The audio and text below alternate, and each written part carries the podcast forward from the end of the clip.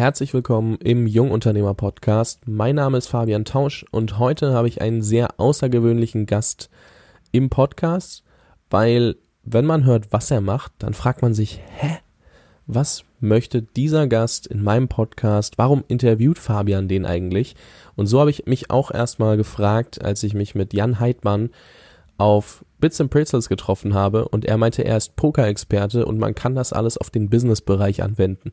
Wie das Ganze funktioniert, werden wir definitiv in diesem Interview herausfinden, weil ich finde es einfach mega spannend, seine Story, wie er sich damals entschieden hat, wirklich Pod, äh, nicht Podcaster, Pokerspieler zu werden. Und ja, es war einfach nur geil, sich mit dir zu unterhalten, Jan. Deswegen herzlich willkommen im Podcast und vielen, vielen Dank, dass du dir die Zeit nimmst. Vielen Dank, vielen Dank für die Einladung. Lass doch einmal, bevor wir sagen, wie kann man Poker und Business verbinden, darauf eingehen, wie bist du zum Pokerspielen gekommen? Weil da fragt man sich ja schon, wann hast du dich dazu entschieden? Wo stehst du jetzt? Seit wann machst du das? Kann man damit wirklich so viel Geld verdienen und das kon kontinuierlich? Ähm, kannst du da mal ein bisschen naja, Schwung in diese ganze Thematik bringen, wo sich sonst keiner drunter was vorstellen kann? Ja, klar, gerne.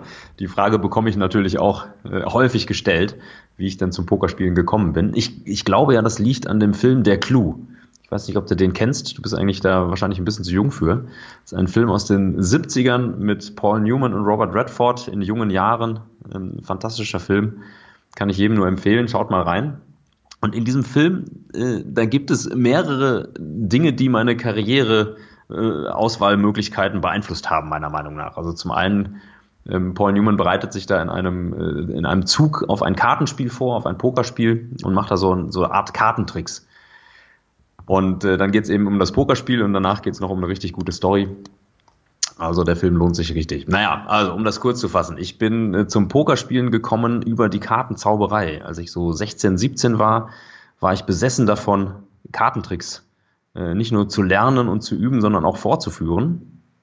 Und habe, ich weiß gar nicht, knapp an die 400 Bücher über Kartentricks gelesen, unglaublich viel geübt und bin dann auch eine Zeit lang aufgetreten, ich sag mal auf annähernd Weltklasse-Niveau.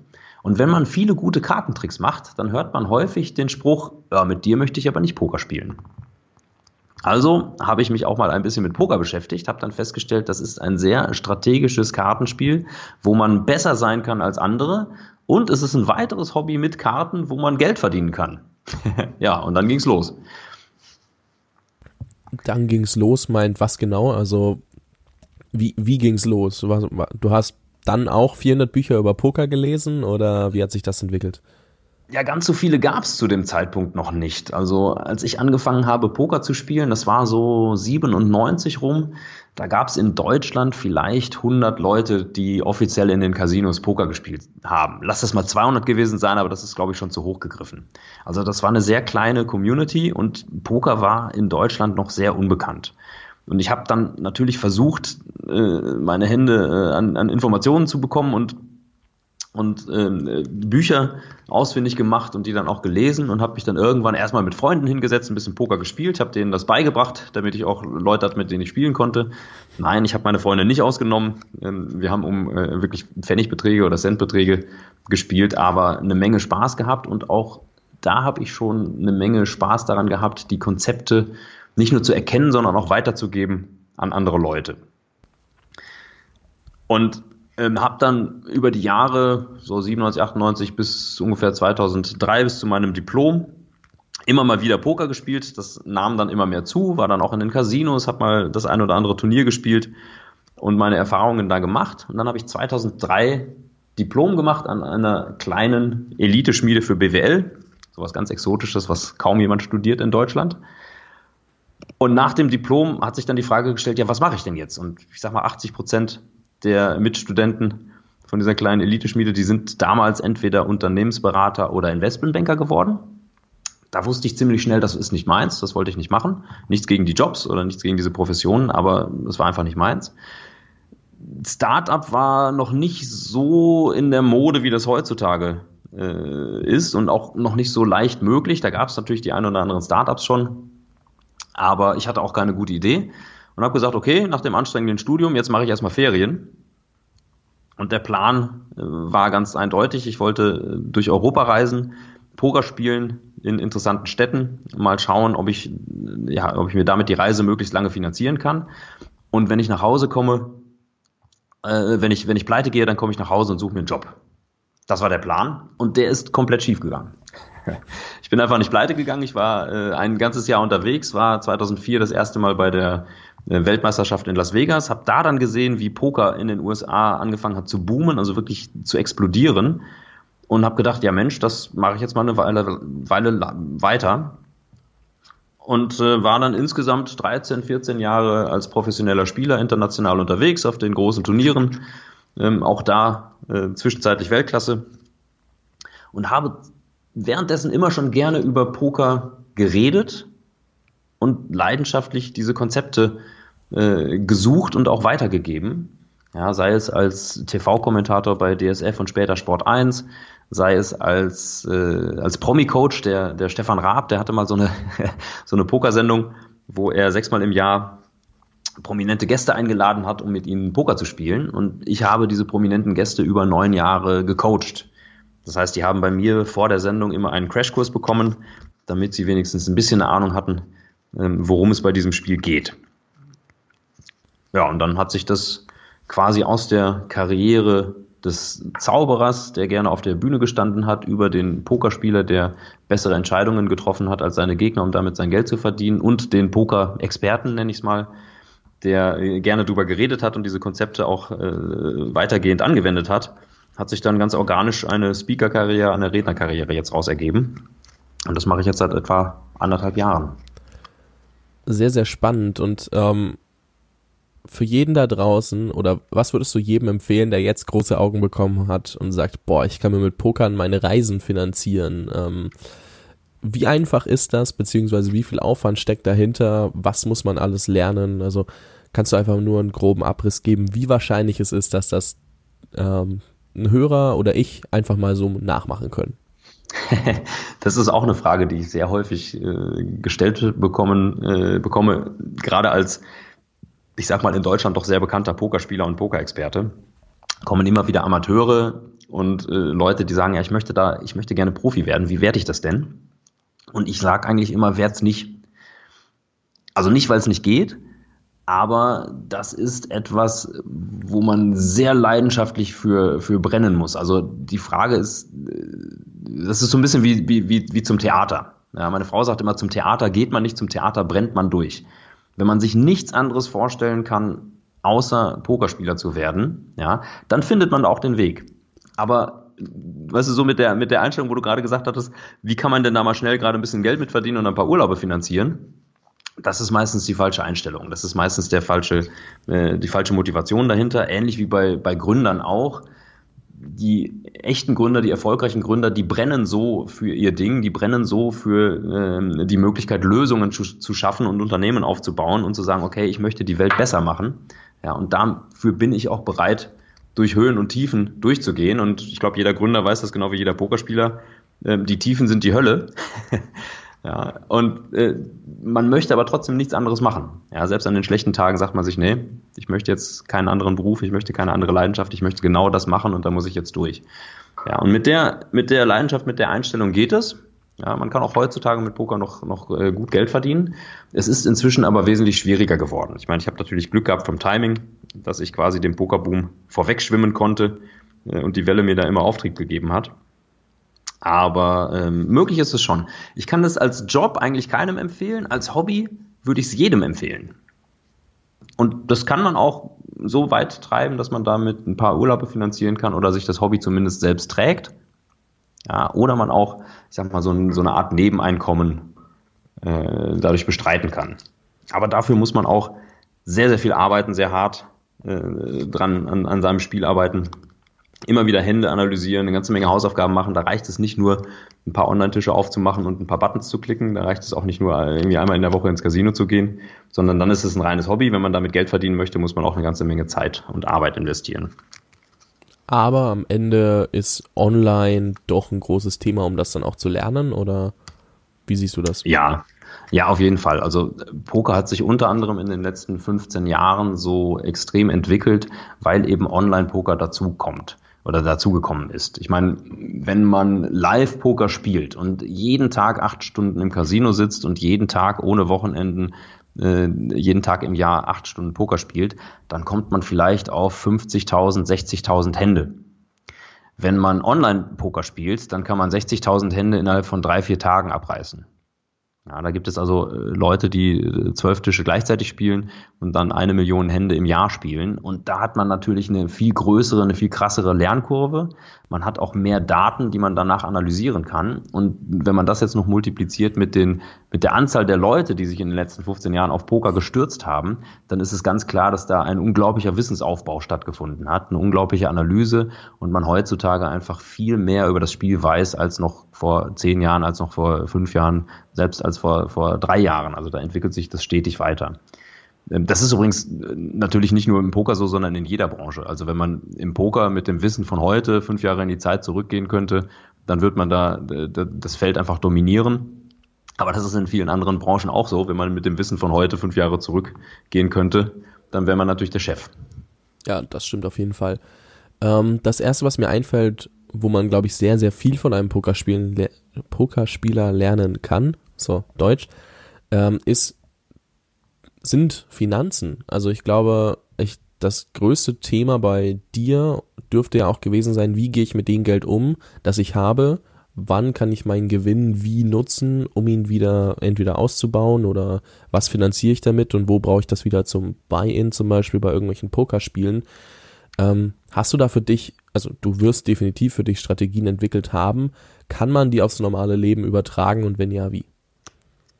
Ja, das Spannende ist ja, dass Poker wirklich ein, ein toller Mikrokosmos für Entscheidungsfindung ist.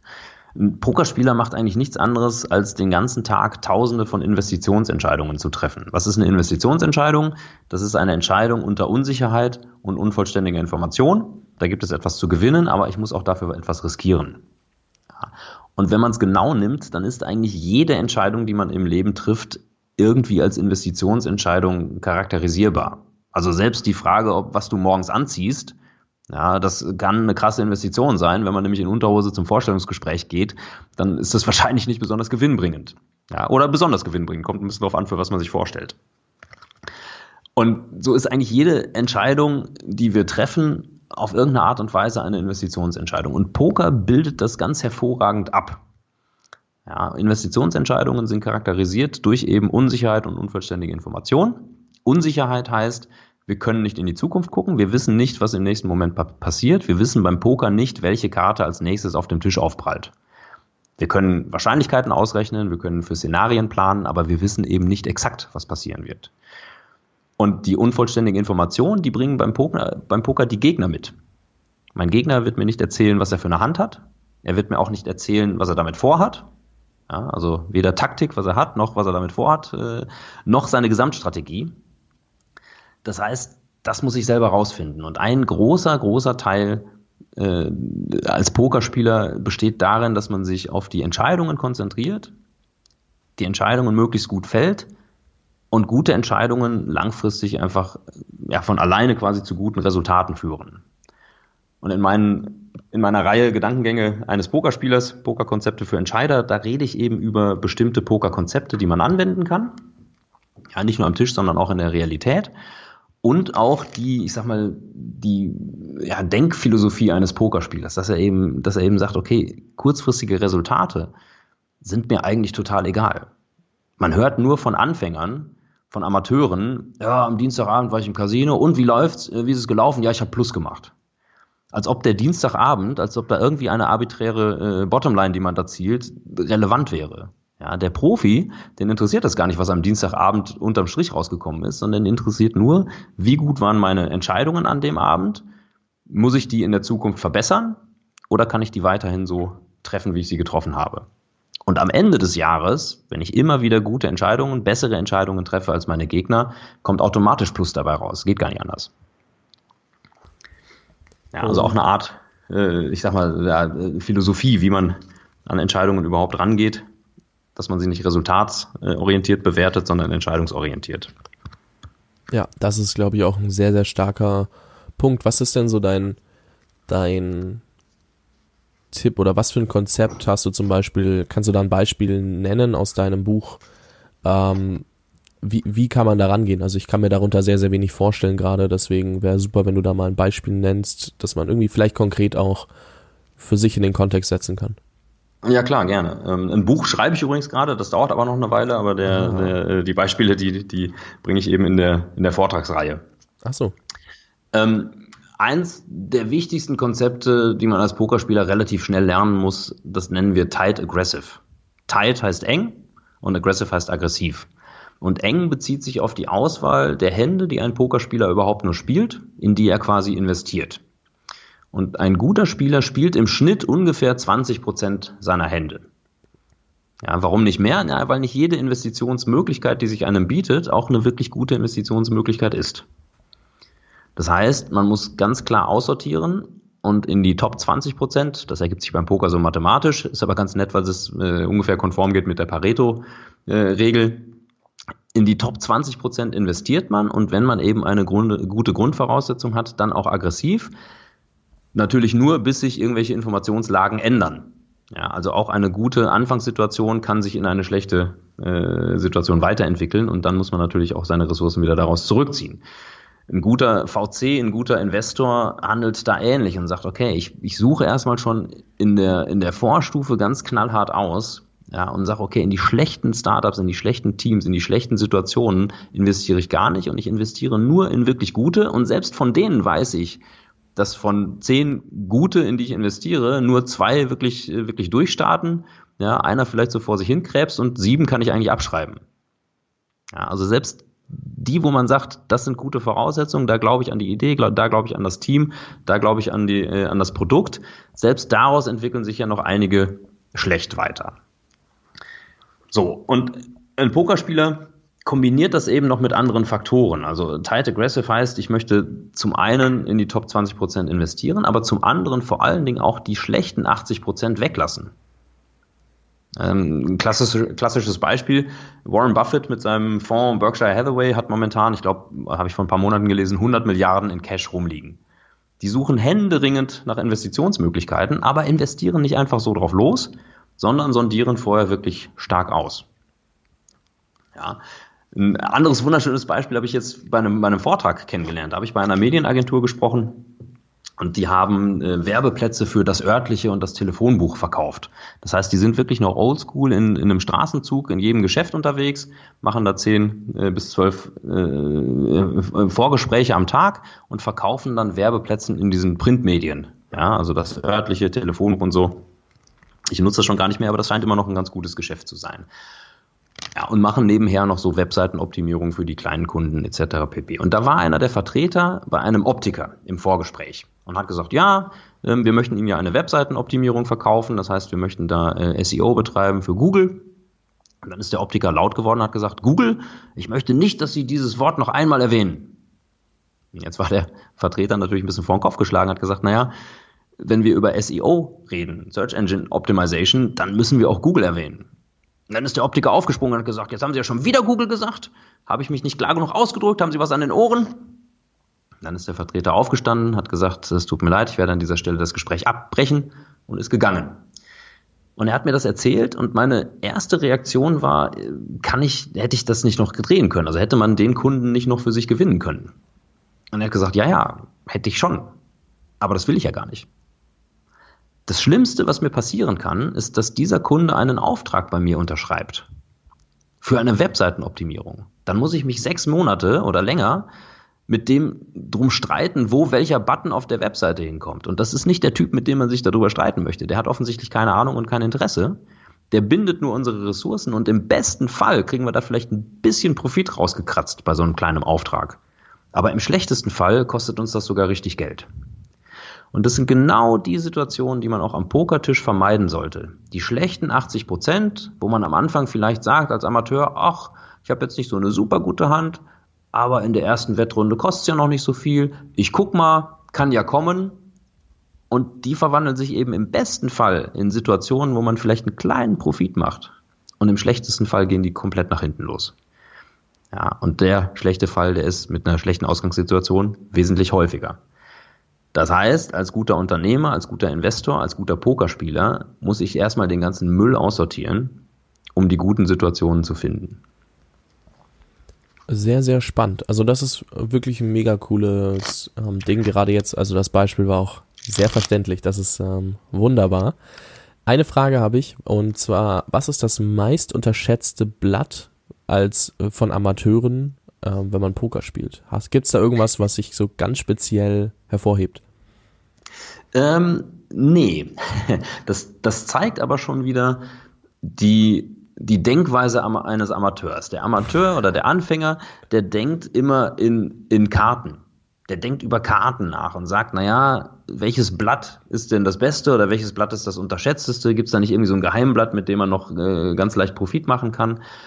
Und der Profi sieht das eher im Gesamtkontext. Also eigentlich ist Poker gar kein Kartenspiel. Ich meine, es sind natürlich Karten involviert. Aber anders als beim Skat oder beim Doppelkopf werden jetzt keine Stiche ausgespielt, es werden keine äh, Karten gesammelt oder Punkte zusammenaddiert oder ausgetauscht oder sonst was, sondern die Karten beim Poker werden nur entgegengenommen und bewertet. Und in dieser Bewertung ist, sind die, äh, ist, sagen wir mal, die, die, die Hand, also die, das tatsächliche Blatt, die Karten sind da ein Teil davon. Aber eben nur ein Teil. Da möchte man die Top 20 Prozent spielen. Ja, aber es sind noch ganz viele andere Faktoren mit drin. Zum Beispiel, wem sitze ich denn überhaupt gegenüber? Was ist denn das für ein Typ? Ist das jemand, der sehr konservativ spielt, der so gut wie nie blufft, der immer nur mitspielt, wenn er eine richtig, richtig gute Ausgangsposition hat?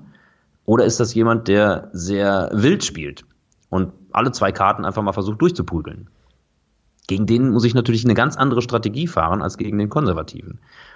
Ja was ist die Motivation der Leute, die mit mir am Pokertisch sitzen? Und das sind viel interessantere Fragen und viel interessantere Faktoren, als sich nur auf das Blatt zu konzentrieren. Ja, klassischer Anfänger, wir nennen das im Poker-Level-Denken, äh, der fängt erstmal an bei seinem eigenen Blatt.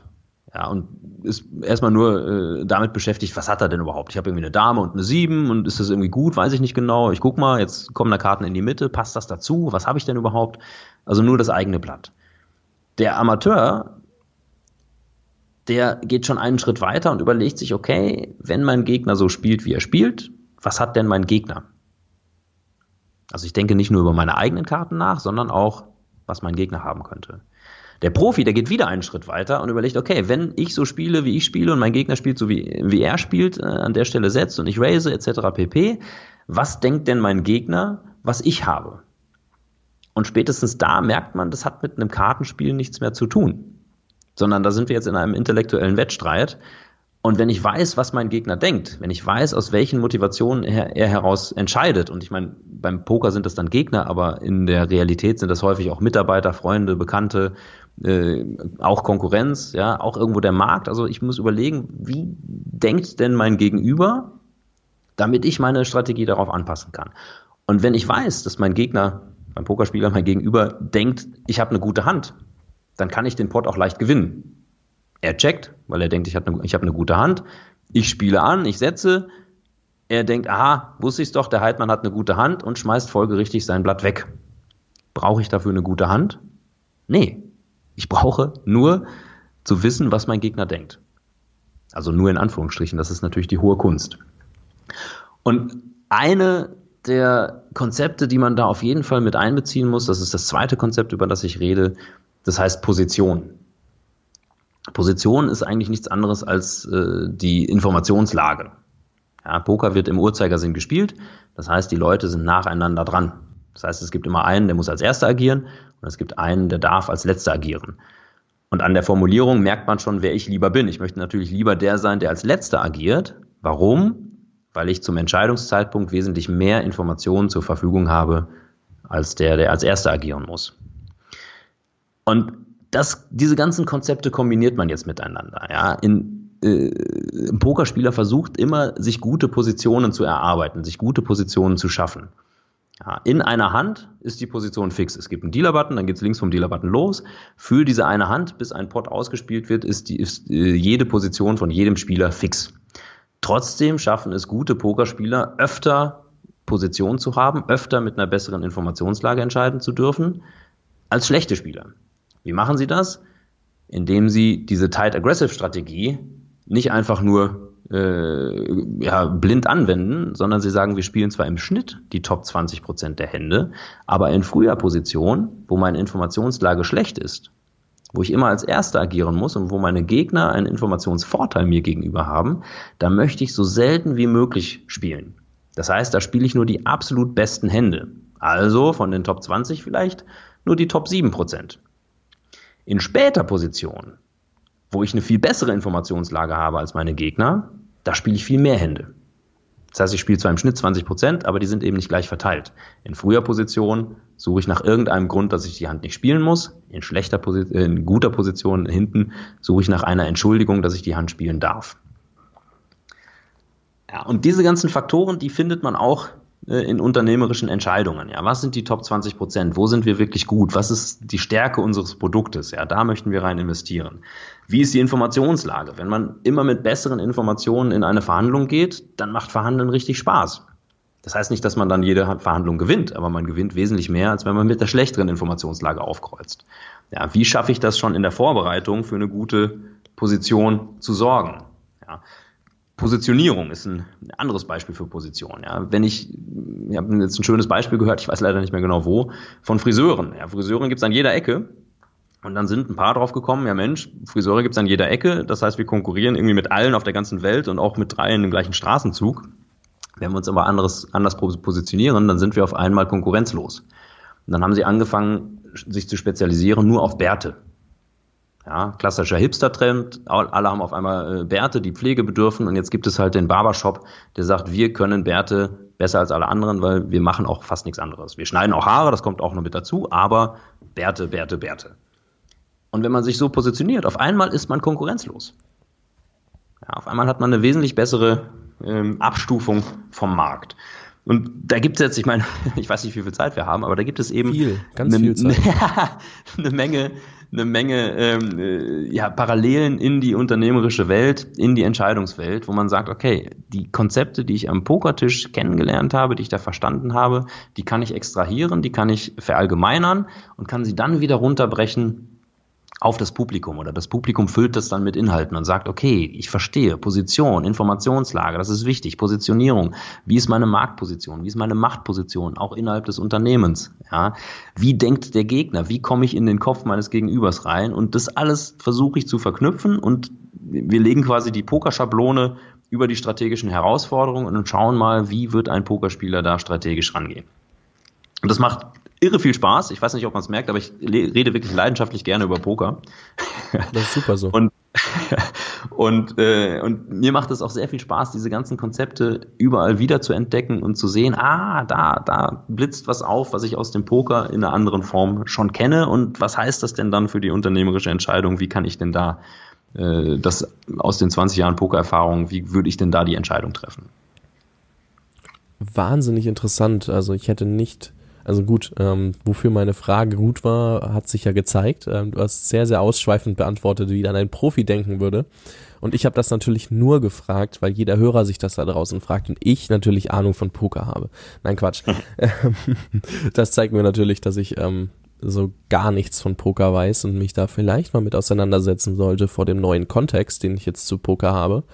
Weil bisher habe ich es tatsächlich auch nur so als Sparspiel gesehen und nichts dahinter gesehen, was irgendwie Sinn macht, weil ich mich damit auch nicht mehr beschäftigt habe und glaube seit sechs bis acht Jahren kein Poker mehr gespielt habe. Also Katastrophe eigentlich. Dementsprechend ähm, nehmen wir jetzt mal an, gehen geh mal ganz kurz weg von diesen ganzen Business-Erläuterungen hin zu Poker, weil es ja doch ein Thema ist, was bei jedem mal wieder auftaucht, so hey, lass mal einen Pokerabend machen. Wo kann ich mich denn weiterbilden, wenn ich sage, ich will wenigstens einen kleinen Vorteil gegenüber meiner Mitspieler haben? Also wo suche ich? Naja, es gibt eine ganze Menge, es gibt eine ganze Menge Bücher, es gibt eine ganze Menge äh, YouTube-Videos, wo einfach freier Content gerade für Anfänger erstmal äh, gut ist, dass man sich mal ein bisschen schlau macht. Ja, es gibt äh, inzwischen auf Twitch eine ganze Menge Streamer, die eben live ihr Spiel kommentieren und auch erklären, warum sie an welcher Stelle welche Entscheidung treffen. Auch da gibt es unterschiedliche Streams für Anfänger, für Fortgeschrittene, für Profis.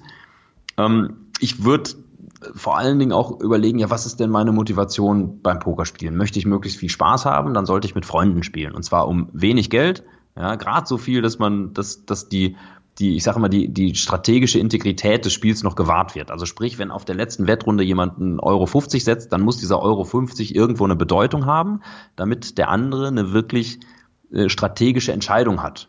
Und nicht einfach sagen kann, scheißegal, ich call mal, ich guck mal, was du hast. Das kann man auch machen, aber dann ist es halt ja reines äh, Gesellschaftsspiel und verliert so ein bisschen die strategischen Elemente. Es reicht aber in, im Freundeskreis häufig schon, dass man da überhaupt um Punkte spielt in dem Sinne. Ja, ob man da jetzt 70 Cent am Abend gewinnt oder nicht, das ist ja dann jedem auch irgendwo Latte. Aber es geht eben darum, die besseren Entscheidungen zu treffen und da kann man schon eine ganze Menge Spaß entwickeln. Und das Tolle ist, dass es eben da auch um die Menschen geht. Ja, also sprich, wer sitzt mir da gegenüber? Was ist denn das für ein Typ? Wir spielen super gerne in der Küche, im Freundeskreis, ähm, um Beträge, wo man am Abend vielleicht mal 20 Euro verliert ähm, aber eine Menge Spaß hat und Alkohol gibt's umsonst. Das heißt, für 20 Euro kann man sich ja normalerweise in München noch nicht mal warm trinken. Und bei uns ist man dann aber schon heiß gelaufen. Und wir haben eine Menge Spaß und gerade da ist es auch interessant zu sehen, ja, wer spielt denn wer, wie? Wie sind denn die, die äh, Risikoaffinitäten verteilt? Ja, wer spielt konservativ, wer spielt eher wild an dem Abend ähm, und welche Dynamiken entwickeln sich daraus? Das macht also einfach richtig, richtig viel Spaß und ist auch einer der Gründe, dass Poker so ein populäres Spiel geworden ist. Und da kann ich eben nur raten, ja, einfach mal ein paar Freunde zusammentrommeln. Die Regeln sind schnell erklärt, auch wenn jemand noch nie Poker gespielt hat. Und dann äh, kann man loslegen und eine Menge Spaß haben. Und wenn man sich dann weiterbilden möchte, es gibt eine Menge Bücher. Ähm, online gibt es einfach äh, wahnsinnig viel Content, wo man erstmal schauen muss, natürlich, ist es denn für Anfänger zugeschnitten? Ja, also auch Poker hat eine, eine Fachterminologie, hat eine ganze Menge Fachbegriffe, die man erstmal ja, verstehen muss, was damit gemeint ist. Es ist auch kein Hexenwerk, aber das hilft natürlich, um sich darüber zu unterhalten und auch präziser zu unterhalten. Ja, also ich finde es ein mega spannendes Thema und ich habe, bevor wir uns damals bei Bits and Pretzels, damals, bevor wir uns bei Bits and Pretzels unterhalten haben, habe ich nicht einmal dran gedacht, dass Poker irgendwie so einen Übertrag finden kann und ich finde es aber mega inspirierend auch, dass du dich dann damit beschäftigt hast, weil ich weiß nicht, beschäftigt sich jeder Profi damit, wie man das dann irgendwann aufs Business über, übertragen kann? Nein. Weiß ich nicht. Ich glaube nicht. Dementsprechend ähm, sehr, sehr spannender Switch auf jeden Fall, weil ja, also man kann die, sehr viel lernen. Die, die Top-Leute auf jeden Fall, ähm, weil die auch, ich sag mal, diese Poker-Denkphilosophie verinnerlichen. Und die ist einfach sehr, sehr äh, zielführend auch im, im, echten Leben. Aber der reine Amateur nicht. Also ich bin auch immer wieder überrascht ähm, und äh, ja zum Teil auch erschreckt, aber manchmal auch begeistert, wenn ich mit Amateuren oder mit auch mit Profis über über Pokerkonzepte rede.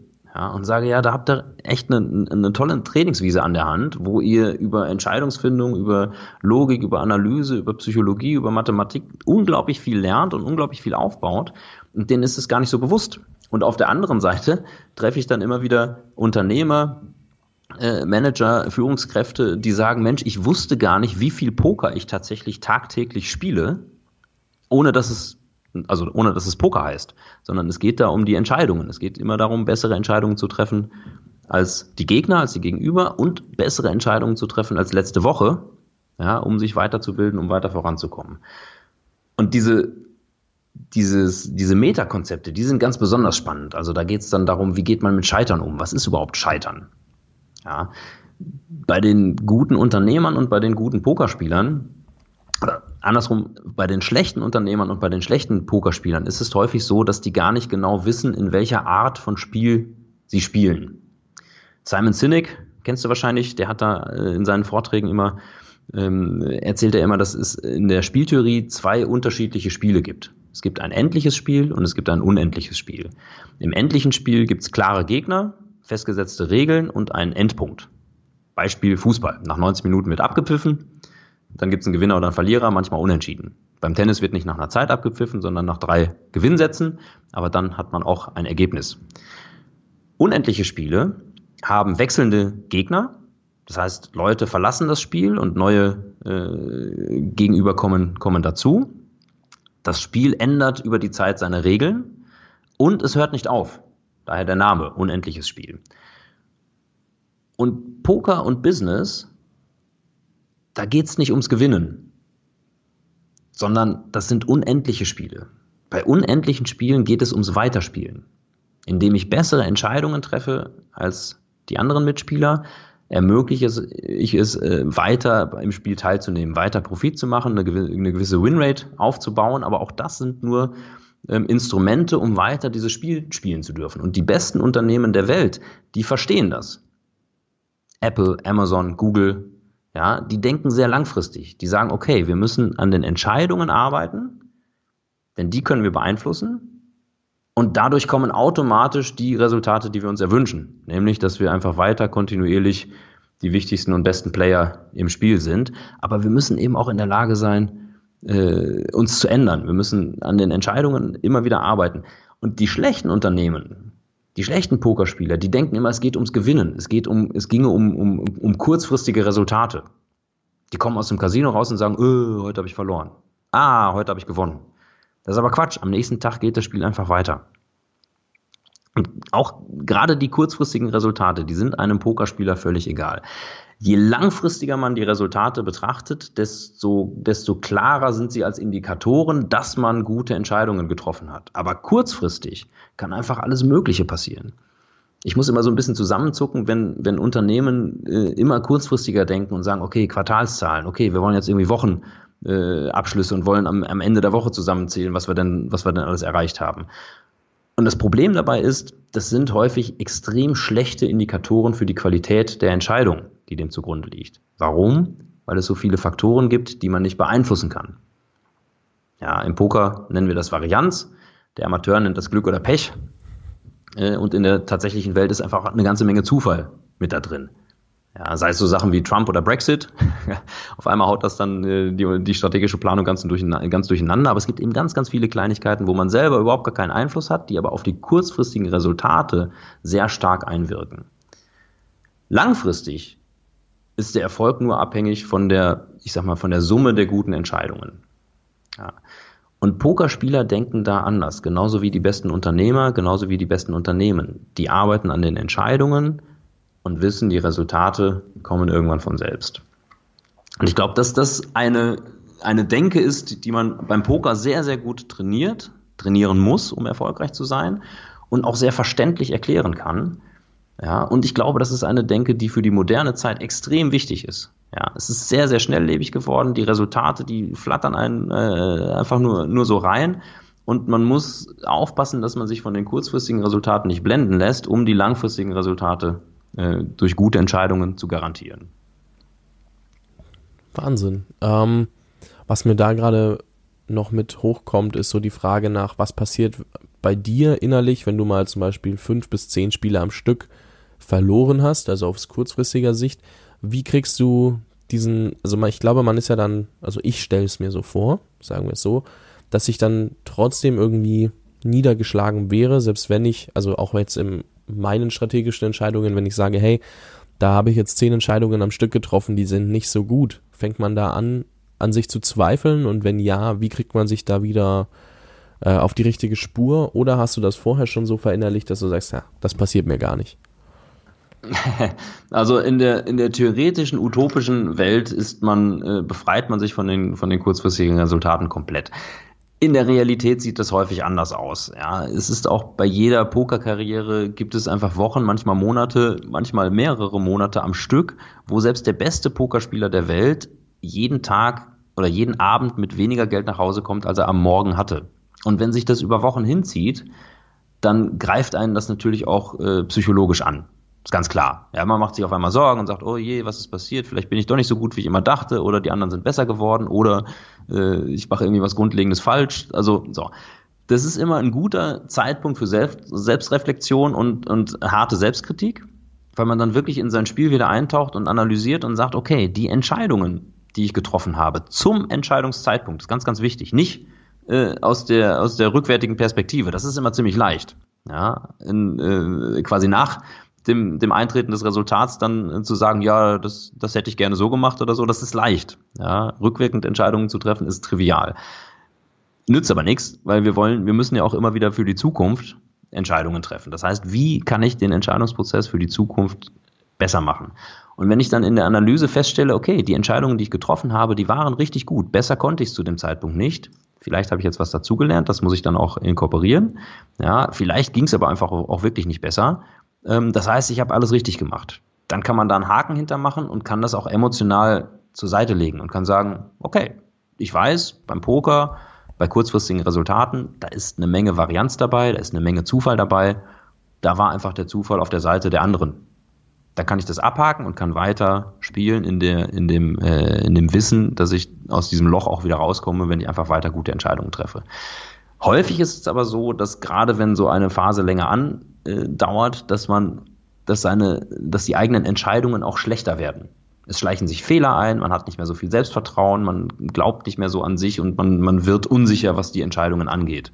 Und ich glaube, das kennt auch jeder Gründer, das kennt auch jeder Unternehmer. Das ist ja eine unglaubliche Achterbahn. Es gibt manche Tage, da denkt man so, hey, König der Welt. Und zwei Tage später denkt man so, wieso habe ich das überhaupt gemacht? Wieso habe ich nicht was Vernünftiges gelernt? Ja. Und man kommt aus diesem emotionalen äh, Rollercoaster, aus dieser emotionalen Achterbahn manchmal nicht raus. Es sei denn, man schaut wirklich überhaupt nicht auf die kurzfristigen Entscheidungen. Also der Mensch ist dafür auch nicht ausgelegt. Es gibt da Studien, dass man negative Ereignisse wesentlich stärker bewertet als die gleichen positive Ereignisse. Das heißt, wenn du 200 Euro verlierst, dann fühlt sich das in einem Faktor 2,5 bis 10 mal so schlecht an, wie es sich gut anfühlt, wenn du 200 Euro gewinnst. Das ist wahrscheinlich evolutionsbiologisch zu erklären. Ja, wenn man einmal vom Säbelzahntiger gefressen wurde, dann ist halt einfach vorbei. Das heißt, dieses Gehen, das, das, sagen wir mal, das Scheitern vermieden hat, das hat sich sehr lange sehr stark durchgesetzt. Weil die Leute, die gescheitert sind, die wurden halt gefressen. Ja, das waren häufig äh, Life-or-Death-Entscheidungen. Und inzwischen sind wir aber in, äh, in einer Gesellschaft oder in einer Welt angekommen, wo es eben selten um Leben und Tod geht, sondern einfach nur um die Optimierung der Entscheidungen. Und da muss man analytischer rangehen, da muss man theoretischer rangehen, das muss man äh, in der äh, in, in, äh, quasi in die Vergangenheit reinprojizieren und dann analysieren. Und das ist sehr, sehr schwierig. Ja, aber das ist der Weg. Da wird man dann immer besser. Auch als Pokerspieler muss man das trainieren und über die Zeit wird man einfach immer besser, so dass es wirklich auch, das sieht man auch in den Interviews von den, von den Pokerspielern, wenn die rausgeflogen sind oder wenn die gewinnen, das ist ein ähnliches Interview. Die reden immer darüber, ja, also ich war heute zufrieden mit meinen Entscheidungen. Ich glaube, dass ich in dem, äh, in dem Feld äh, insgesamt profitabel unterwegs bin. Ähm, ich, äh, ich mag da, wie ich gespielt habe. Ja, oder sie sagen, nee, heute war ich nicht so gut drauf, heute habe ich ein paar schlechte äh, Entscheidungen getroffen, ein paar Fehler. Ja, und dann entweder Glück oder Pech gehabt, um zu gewinnen. Aber das erwähnen die schon fast gar nicht mehr. Ja. Beeindruckend. Boah, ich glaube, ich könnte mich echt Stunden mit dir unterhalten. Ähm, ich könnte auch stundenlang drüber reden. Ich glaube, ich glaube, wir machen da irgendwann noch mal einen zweiten Part draus, weil das finde ich schon sehr beeindruckend und ich muss das mal ein bisschen wirken lassen alles auf der einen Seite und auf der anderen Seite will ich wissen, was dein Buch so mit sich bringt, wenn es dann mal draußen ist. Also ich bin da sehr, sehr gespannt. Darfst du mir super gerne ähm, sagen, wenn es soweit ist. Das mache ich auf jeden Fall. Das dauert tatsächlich sicherlich noch ein paar Monate, weil ich auch einen, äh, einen hohen qualitativen Anspruch daran habe. Also ich möchte da nicht irgendwie eine Luftnummer produzieren, sondern möchte da ähm, diese Konzepte auch nochmal noch mal klarer und deutlicher herausstellen. In der Zwischenzeit kann man mich natürlich gut äh, buchen als Redner oder Seminarleiter für Führungskräftetrainings, für Teambuilding, aber auch einfach für den klassischen Keynote-Vortrag, wenn man sich wirklich mal die Gedankengänge eines Pokerspielers äh, zu Gemüte führen möchte und überlegen möchte, was kann ich denn da als Entscheider dafür mich mitnehmen. Würde mich natürlich freuen. Und ja, glaub, dann machen wir super gerne noch einen, noch einen, noch einen zweiten äh, oder dritten Teil. Also Themen gibt's genug. Da finden wir bestimmt was. Ja, für junge Gründer wäre das Buch wahrscheinlich ähm, definitiv ähm, preiswerter. Deswegen habe ich ähm, viel in Richtung Buch gearbeitet. Aber ähm, ich würde auch gern dann nochmal jetzt noch kurz anknüpfen. Also ich will es noch nicht beenden, aber ich will kurz nochmal drauf anknüpfen. Wie lange hat es für dich gedauert, dass du vom Pokerspieler und Experten zum Speaker wurdest? Also du hast gesagt, du machst das jetzt seit anderthalb Jahren und wir haben da ja auch schon drüber gesprochen. Aber ich glaube, das ist gar nicht so einfach. Ähm, wie, wie waren denn die Menschen drauf, denen du erzählt hast, ja, ich möchte jetzt bei Ihnen im Unternehmen sprechen über Poker, denn ich bin Poker-Experte?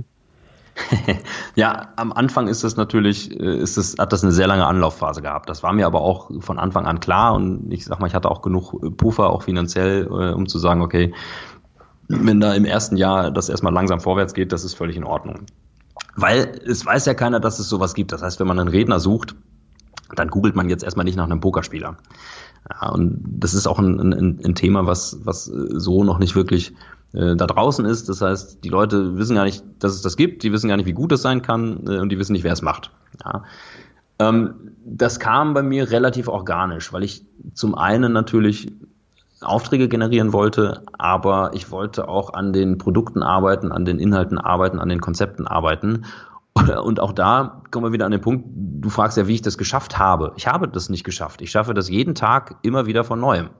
Also der Vortrag alleine in den letzten vier Monaten ist, äh, hat sich nochmal krass verändert. Der ist wesentlich besser als noch vor vier Monaten. Und das sind die, das ist wieder diese, diese Entscheidungsphilosophie. Ja, ich muss einfach kontinuierlich daran arbeiten, wie ich in allen Bereichen besser werde. Weil dann kommen die Resultate. Also das, das gehört, äh, da gehört Akquise dazu, wie komme ich an Neukunden, da gehört ähm, das, das tatsächliche Inhaltliche dazu, wie kann ich den Vortrag nochmal prägnanter, nochmal äh, unterhaltsamer auch auf die Bühne bringen, weil das ist natürlich auch ein großer Teil. Ja, wie kann ich an den Konzepten weiter feilen, wo finde ich neue Ideen, neue Beispiele, neue Konzepte, die ich auch äh, mit aufnehmen kann, etc. pp. Also das ist ein kontinuierlicher Prozess und macht deswegen auch so unheimlich Spaß. Weil man eben nicht ein Ziel vor Augen hat und sagt, ich möchte jetzt da sein und wenn ich da bin, dann gibt's Applaus und dann ist zu Ende. ja, so nach dem Motto als Unternehmen, man kann das, das Spiel Business gewinnen und irgendwann äh, ist man dann im Ranking Nummer eins und dann applaudieren alle und man hört, alle hören auf, Business zu machen. Nee, so ist ja auch nicht. Ja, sondern das ist immer wieder ein Prozess. Ähm, in den Anfangsphasen ging das, glaube ich, erstmal über Friends and Family, dass ich halt im, äh, bei, bei, in meinem Netzwerk rumgeschaut habe, wer ist denn in einem Unternehmen tätig, die mal so einen Keynote-Speaker gebrauchen könnten. Und dann kamen tatsächlich die ersten paar Aufträge von Friends, ja, die gesagt haben, hier, ich habe das in unserem Unternehmen mal vorgestellt, der Chef ist da aufgeschlossen, äh, wir machen das jetzt einfach mal. Ja, Gott sei Dank waren, waren die Inhalte schon gut genug, dass ich da auch kein schlechtes Gewissen haben musste, wenn da quasi ein guter Freund seinen Chef überredet hatte, Geld für mich auszugeben. Das war mir ganz wichtig. Gerade auch, wenn das, wenn das von einem Freund kam. Dadurch, dass ich schon da, ich sag mal, da wirklich für ausgebildet wurde, war der Schritt äh, relativ gut abzuhandeln. Also ich bin, wie gesagt, als, als Zauberer auf der Bühne gewesen sehr viel. Mir macht es sehr viel Spaß, vor Leuten zu reden ähm, dann war ich als Poker-Experte schon immer mit den Konzepten vertraut und habe die auch schon über Jahre hinweg runtergebrochen, so dass die möglichst leicht verständlich sind. Also sei es als, als Fernsehkommentator oder als Promi-Coach, man muss es eben runterbrechen aus der Fachsprache auf ein äh, verständliches Niveau. Und dann eben hat man die verallgemeinert und, äh, und Analogien gefunden. Ja, und das heißt, es war einfach von der, von der, von der Qualität her schon gut genug, dass ich da guten Herzens rausgehen konnte und sagen konnte, hier, wenn ihr mir da Geld für bezahlt, dann kriegt ihr auch richtig was. Ja, trotzdem, und das ist mir auch als Zauberer noch sehr bekannt, wenn man ein Jahr später den, den Vortrag anhört, dann hat er sich natürlich weiterentwickelt. Ja, das sind die, die, das ist eine der, der, der beiden Säulen, wo eine äh, erfolgreiche Pokerkarriere drauf fußt. Zum einen bessere Entscheidungen treffen als die Gegner und zum anderen bessere Entscheidungen treffen als letzte Woche. Die erfolgreichsten Pokerspieler arbeiten sehr, sehr intensiv daran, dass sie nächste Woche besser sind als diese Woche. Und ich glaube, das gilt für die meisten erfolgreichen Menschen. Ja, Sportler, Unternehmer, äh, Speaker. Nächste Woche sind die besser als diese Woche. Und das Schöne ist, auch, auch das, das Rednerbusiness ist ja so komplex, das merke ich jetzt inzwischen erst, dass man da wirklich jede Woche was dazulernen kann.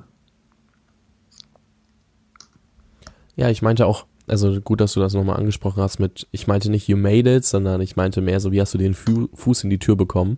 Also das wollte ich nochmal ganz kurz ergänzen, das hätte ich vielleicht anders formulieren sollen am Anfang der Frage. Aber ja, ich habe sie, ich habe sie schon auch bewusst so falsch oder so so interpretiert dann. Aber ähm, ich meine, man man lernt natürlich dadurch, dass man es macht. Ja, man muss irgendwo, ich sage auch immer, es reicht nicht gut Poker spielen zu können, sondern man muss auch jeden Tag gut Poker spielen. Und als Redner kann man noch so viel auf, auf ein Blatt Papier äh, aufschreiben und sich ganz viele Gedanken machen und da seine, seine Inhalte irgendwie äh, theoretisch zu Papier bringen, aber man muss sie auch vor Publikum vortragen. Und ich wusste das eben schon aus der Zaubererkarriere, man muss rausgehen und es einfach machen. Und dann merkt man, bestimmte Sachen kommen gut an, bestimmte Sachen sind nicht so gut.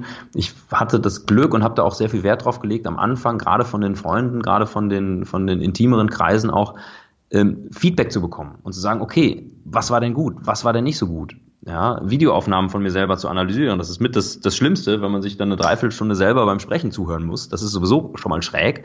Ja, und dann findet man auf einmal ganz, ganz viele Kleinigkeiten, wo man sagt, Mensch, ich dachte eigentlich, das wäre richtig gut gewesen und es ist aber eigentlich eher eine 3 minus. Selbst wenn der Kunde das als 1 minus bewertet, aber ich sehe da noch Verbesserungspotenzial. Ja. Und dann ein ganz großer Punkt ist natürlich Akquise. Ja, Gott sei Dank hat es relativ schnell bei mir organisch angefangen, dass Leute, die mich gesehen haben auf einer Konferenz, dann auch gebucht haben, drei, vier, fünf Monate später. Das Problem ist natürlich dieser Zeitlag. Ja, es ist ganz selten so, dass einer mittwochs eine Konferenz sieht und sagt, Mensch, nächsten Mittwoch habe ich auch eine, da würde ich dich gerne buchen, weil meistens äh, ist die Vorplanung schon lange abgeschlossen und vom Timing her passt es einfach dann nicht. Aber ich habe ziemlich schnell gemerkt, das scheint interessant zu sein, das Feedback ist gut und es kommen eben aus, aus jedem Auftritt ähm, Nachfolgeauftritte. Ich glaube, in der Speaker-Szene heißt das so, Bühne äh, schafft Bühne. Wenn man auf der Bühne steht, dann sehen einen Leute, dann äh, holen die einen wieder auf die Bühne. Wenn man gut ist. Davon gehe ich aus. Du hast ja sehr, sehr viel Spannendes erzählt. Ähm, vielen, vielen Dank. Also ich glaube, wir machen jetzt hier mal so ein Cut rein und bringen dann lieber nochmal einen zweiten Part, wenn wir ein bisschen weiter sind, einmal du mit deinem Buch und ich mehr Fragen in dem Bereich habe und mich da doch nochmal ein bisschen mehr mit auseinandergesetzt habe, weil ich gesehen habe, da gibt es sehr, sehr viel Spannendes, bei dem ich noch nicht mal im Ansatz weiß, dass es existiert. Ähm, dementsprechend, ja, ich würde da super gerne nochmal einen zweiten Part draus machen und ähm, wollte mich nochmal ganz herzlich bedanken, dass du dir die Zeit genommen hast. Und ja, sehr gerne und würde dir auch super gern das Schlusswort überlassen. So, was würdest du jetzt einem jungen Gründer, der da draußen steht, nochmal mitgeben, ob es fürs Pokerspielen ist oder aus dem Pokerspielen heraus die Erfahrung, ähm, was würdest du einem jungen Gründer noch mitgeben? Ach, dann nehme ich einfach meinen Schlusssatz aus dem, äh, aus dem Vortrag, der da lautet, Resultate beschreiben nur die Vergangenheit, Entscheidungen prägen die Zukunft. Gut, dann lassen wir das so stehen. Wo findet man mehr von dir? Auf meiner Webseite jan-heidmann.de oder poker-experte.de oder janheidmann zusammengeschrieben.de, also Jan Heidmann googeln, dann findet man mich. Ähm, auf Twitter at Jan Heidmann, ähm, Xing, LinkedIn, ich bin eigentlich überall zu finden. Meldet euch gerne, wenn ihr Fragen habt zum Poker selber. Ja, also wenn ihr gerne Poker spielt und ein paar Tipps braucht. Ähm, natürlich auch gerne, wenn ihr einen Redner braucht ähm, und euch mit diesen Poker-Konzepten, wenn euch da, wenn da schon was dabei war, wo ihr sagt, Mensch, das möchte ich, das möchte ich ein bisschen äh, tiefer kennenlernen, da gibt es dann auch Seminare und äh, Führungskräfte-Coachings etc. pp. Es würde mich sehr freuen, von euch zu hören. Ich hoffe, ich konnte ein paar Denkanstoße geben und es hat super viel Spaß gemacht. Vielen Dank fürs Zuhören. Ich danke dir auch nochmal und wünsche dir noch einen schönen Tag. Das wünsche ich dir auch, Fabian. Danke dir. Das war doch mal außergewöhnlich. Ich war sehr, sehr überrascht, als ich ähm, Jan damals auf Bits and Pretzels kennengelernt habe und gesehen habe, oh, Poker-Experte, Speaker, lass mal mit dem treffen. Und ich muss sagen, sehr, sehr geile Stories. Also auch da schon hat er mich ziemlich überwältigt in so 20 Minuten. Und ich dachte mir, den lade ich doch super gerne mal zum Interview ein. Und wie wir es auch wirklich schon gesagt haben, es wird einen zweiten Teil geben. Es gibt so viel zu erzählen, aber wir konnten da einfach keine anderthalb oder zwei Stunden draus machen. Deswegen machen wir da einfach nochmal was. Und sag mir doch gerne, wie es dir gefallen hat. Schreib mir eine E-Mail an fabian.jungunternehmerpodcast.com oder geh auf die Webseite und schau dort nochmal nach der E-Mail. Steht auch in den Show Notes. Und sag mir einfach, wie dir diese Folge gefallen hat. Das war für mich mal sehr, sehr anders. Also es war ja kein klassischer Unternehmer in dem Sinn. Jan ist ja auf der einen Seite selbstständig, was auch voll okay ist, was sehr, sehr viele sind, die im Interview waren, aber in einer Sparte, von an die ich noch nie gedacht habe. Also ich habe nie drüber nachgedacht, Pokerspieler zu werden oder mit Pokerkonzepten im Businessumfeld Geld zu verdienen. Und äh, dementsprechend denke ich, dass das auch für dich eine sehr neue Erfahrung sein könnte und gewesen ist. Und dementsprechend würde ich mich einfach freuen, wenn du mir per E-Mail an fabian.jungunternehmerpodcast.com deine Meinung dazu schreibst und ähm, ich Feedback bekomme, dass ich weiß, dass ich weiß, nicht weise, worauf soll ich achten im Podcast. Ich bin immer dabei, den konstant zu verbessern und jetzt auch wieder wirklich mindestens einmal pro Woche ein Interview rauszubringen und wirklich wieder Fokus auf Interviews zu geben und legen. Deswegen, ich bin sehr, sehr gespannt. Und wenn du noch Gleichgesinnte suchst, also wenn du sagst, du weißt nicht, wo du Menschen finden sollst, die ticken wie du, dann schau auf Facebook nach der Jungunternehmer-Community. Dort wirst du alles finden, was du brauchst. Denn dort sind jetzt, ich glaube, knapp über 300 Leute, vielleicht sind es auch 250, die regelmäßig dort unterwegs sind, die sich dort austauschen, die sich dort vernetzen und es gibt auch immer wieder exklusive Angebote von meinen Bekannten für Events, für, für Online-Seminare, für alles Mögliche. Dementsprechend, es lohnt sich vorbeizuschauen. Ich wünsche dir jetzt noch einen schönen Tag und bis zur nächsten Folge.